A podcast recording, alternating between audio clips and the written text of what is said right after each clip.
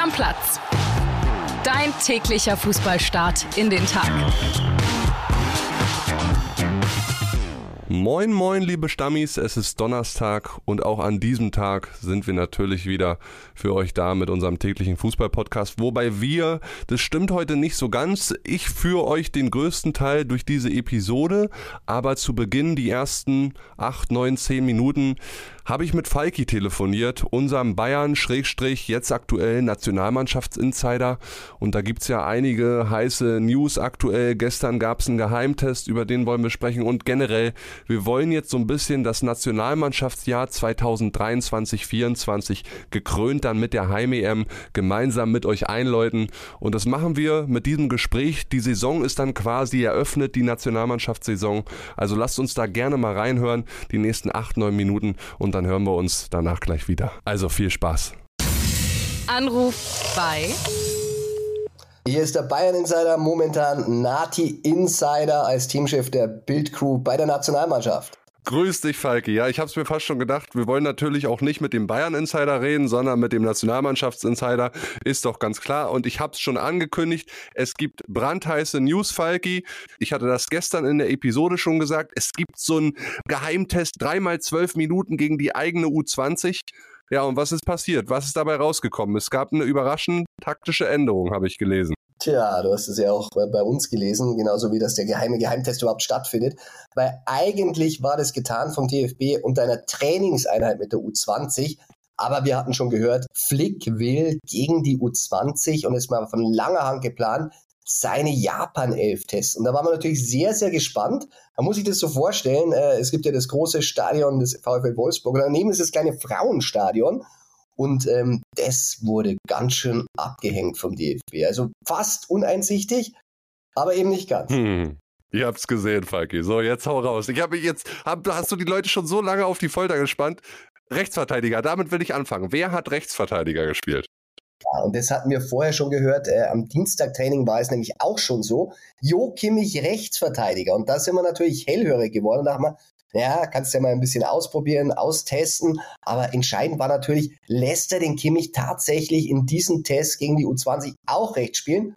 Und er hat's getan. Und er hat nicht nur das getan, er hat auch den Schlotterbeck als Außenverteidiger aufgestellt und zwar links. Und damit, ich möchte jetzt nicht wieder von der Ochsenkette anfangen, aber Schlotterbeck, Rüdiger, Süle, Kimmich, ja, so war es nämlich. Das ist schon eine Verteidigung, der uns sehr, sehr überrascht. Aber einen kleinen Fingerzeig hatten wir ja schon gesehen bei der Nominierung. Da waren nämlich eh nur zwei Spezialisten als Außenverteidiger nominiert. Das macht er sonst nie, sonst sind es vier. Und es waren nur Henrichs und Gosens dabei. Und Kimmich wurde auch schon unter Defensive aufgeführt. Also, das war der Test gegen die U20. Normalerweise, außer er fängt schon wieder an zu experimentieren, würde ich jetzt sagen, das war die Japan 11. Aber Flick ist auch Meister der Täuschung. Also wir glauben, das ist es jetzt, aber er hat mir schon mal gesagt, manchmal lässt er absichtlich falsch spielen, äh, damit wir irritiert sind. Ja, okay, also die Abwehrkette ist schon mal sehr interessant, Falki. Wenn Kimmich jetzt nach hinten rechts geht, wen sehen wir dann auf der Doppel-6? Wer soll da so ein bisschen Abräumer sein? Ich denke mal Emre Can und wer ist der Zweite? Ja, und Gündogan tatsächlich zurück. Und das hat uns auch ein bisschen überrascht. Eigentlich sind wir davon ausgegangen, Can Kimmich als zwei Sechser und davor Gündogan. Aber so macht er eigentlich einen Platz frei, der wirklich wichtig ist. Man muss ja wirklich sagen, gerade in der Offensive, da hat Deutschland ja wirklich das meiste Potenzial, wenn man jetzt mal sagt, wir haben keinen Neuner, aber wir haben total viel wirbelige Dribbler da vorne drin. Und deshalb war das interessant. Also Gündogan, Can sichern ab, aber für wen? Und zwar Gnabry, Wirtz und Sané. Und wenn du mich jetzt fragst, Wirtz, da muss ich natürlich so sagen, ja, Musiala ist noch nicht da. Musiala kommt erst am heutigen Donnerstag zur Nationalmannschaft. Also gegen Japan wahrscheinlich nicht fit. Also da würde ich jetzt nicht davon ausgehen, das wäre ein bisschen äh, zu früh. Aber Wirtz könnte quasi den Platzhalter für Musiala gegeben haben. Und damit hättest du auch schon wieder einen kleinen Bruchteil dieses EM-Systems und er könnte zumindest schon mal das System einspielen lassen mit Wirtz. Ja, schön erstmal, dass Jamal Musiala jetzt doch noch nachreist. Das ist schon mal eine gute Nachricht für alle Fußballfans, würde ich sagen. Jetzt ist es vorne so, Falki. Lücke muss abreisen, Niklas Füllkrug kann nicht dabei sein, Hansi Flick hat Thomas Müller nachnominiert. Sehen wir den jetzt vielleicht auch schon in dem Spiel am Samstag gegen Japan vorne drin oder steht da so ein Kai Havertz? Tja, nimmt man den Test als Schablone, wäre es Havertz tatsächlich. Havertz vorne drin. Ist es jetzt nur so, weil Füllkrug nicht fit ist, weil er angeschlagen ist? Oder ist er wirklich sein Nummer 1 Stürmer für die EM? Fakt ist, im Geheimtest war Havertz der Stürmer.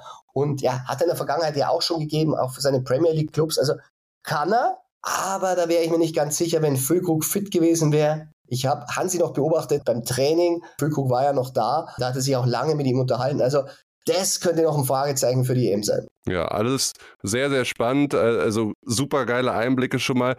Du hast ja wahrscheinlich auch jetzt die letzten Tage auch Hansi Flick wahrscheinlich beobachtet, Falki.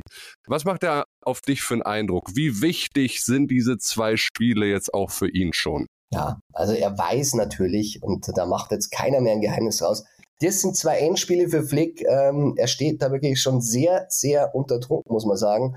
Man, er hatte jetzt viele Möglichkeiten, also die Experimente zum Schluss, die gingen ja in die Hose, die Dreierkette, die war nichts äh, von der WM, da wollen wir gar nicht mehr sprechen. Also jetzt kommt es darauf an, er muss es jetzt zeigen, er muss es zeigen gegen Japan und auch noch gegen Frankreich, was nicht einfach wird, dass er der Richtige für die EM ist und er legt schon so ein bisschen eine härtere Gangart an, aber ich würde sagen, die braucht es auch. Also den netten Hansi haben wir lange gesehen, aber jetzt wird es Zeit für den harten Hansi.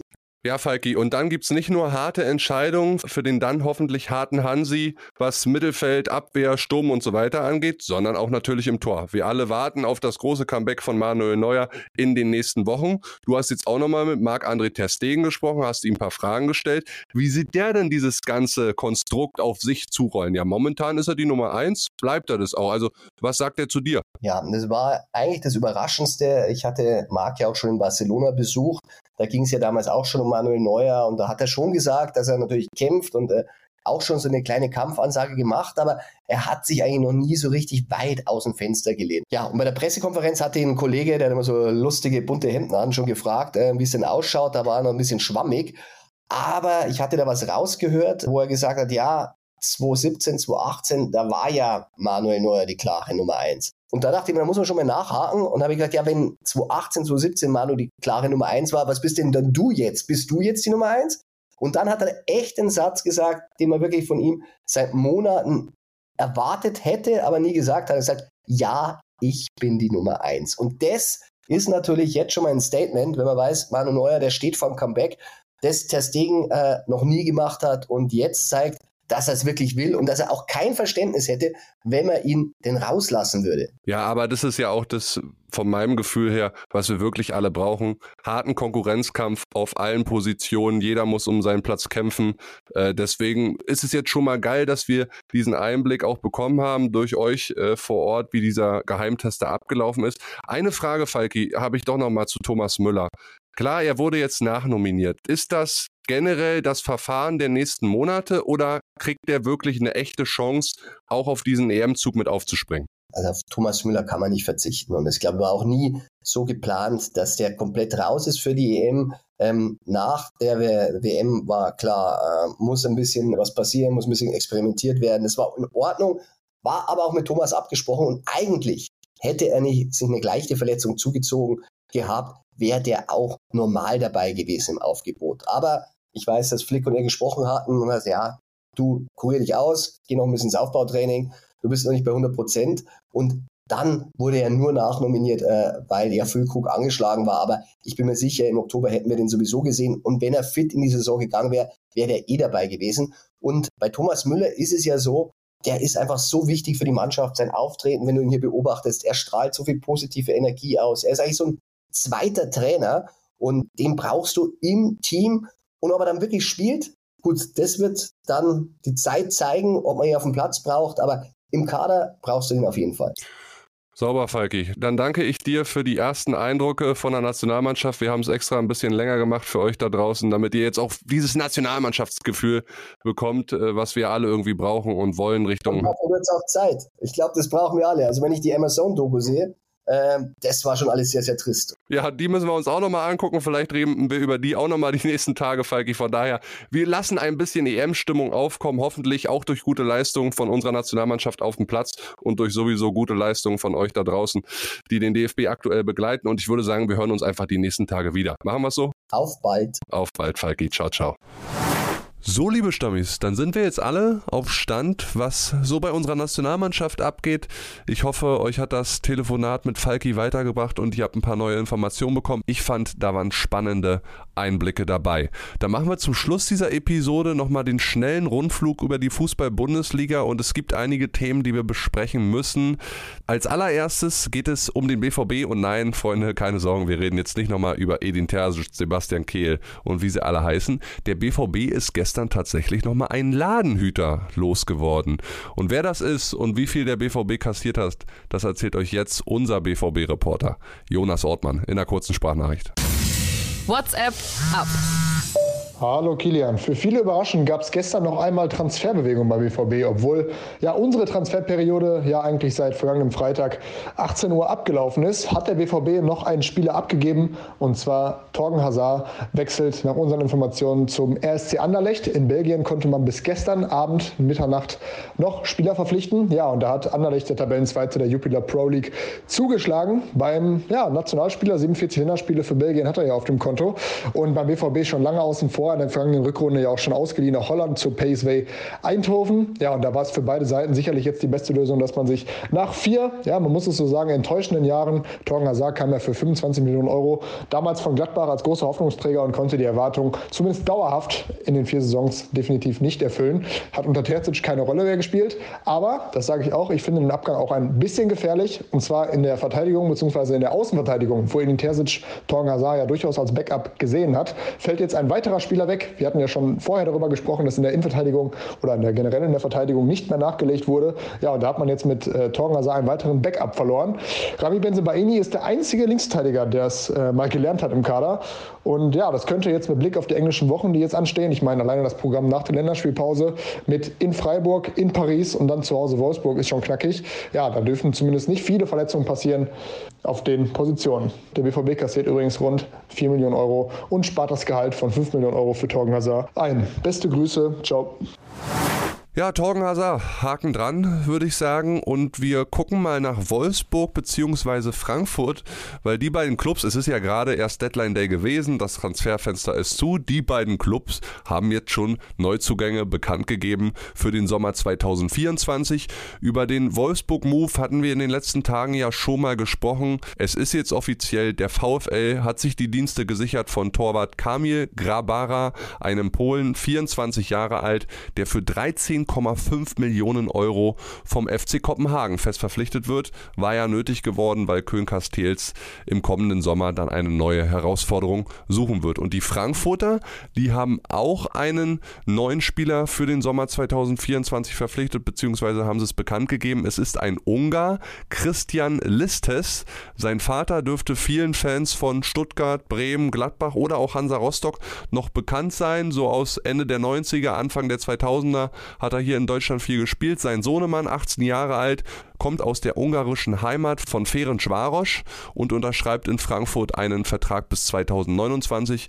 Der Junge ist ein Offensivtalent, der beide Flügel bespielen kann, aber auch im Sturm oder hinter den Spitzen agieren kann, wird seine Position bei den Frankfurtern dann sicherlich finden. Ein anderer Deal, der noch über die Bühne gegangen ist nach dem Transferfenster in Deutschland, ist der von Kräuter Fürth und Nico Gieselmann, kommt ja von meinen Unionern, hatte zuletzt aber keinen Vertrag. Ich glaube, St. Pauli war mal im Gespräch. Jetzt hat er sich für seine alte Heimat entschieden, wo er von 2013 bis 2017 schon mal gekickt hat und unterzeichnet dort einen Vertrag bis 2025, der Linksverteidiger. Wird den Fürtern auf jeden Fall helfen. Und dann noch einen Namen, den ich hier gestern mal gedroppt hatte, rund um ja, die Torwart-Thematik bei Borussia München-Gladbach, war nämlich Kaspar Schmeichel. Da hatte ich gesagt, hm, Vielleicht holen die Gladbach noch einen, der wäre zu haben. Der Däne war ja zuletzt bei Nizza unter Vertrag, auch zuletzt vereinslos gewesen. Der spielt jetzt beim RSV Anderlecht genauso wie Torgen Hazard. So, und dann würde ich sagen, Freunde, Folge unter Dach und Fach. Und dann gucken wir, was morgen wieder geht rund um die Nationalmannschaft und alle Bundesliga-Themen. Ist ja gerade ein bisschen ruhiger aufgrund der Länderspielpause. Aber ich denke, wir finden unsere Themen. Und wenn es Wünsche, Anregungen, Feedback von euch da draußen gibt, dann schreibt uns gerne auf Instagram, mir, kilian.gaffrei oder André oder einfach stammplatz.pod bei Instagram oder halt per WhatsApp. Also wir freuen uns da immer über Anregungen und wenn ihr dann noch dabei seid, dann gerne eine Bewertung da lassen auf der gängigen Podcast-Plattform eurer Wahl, entweder bei Spotify oder bei Apple oder sonst, wo auch immer ihr diesen Podcast hört. Deckel drauf. Ciao, ciao, Freunde. Schönen Tag. Stammplatz. Dein täglicher Fußballstart in den Tag.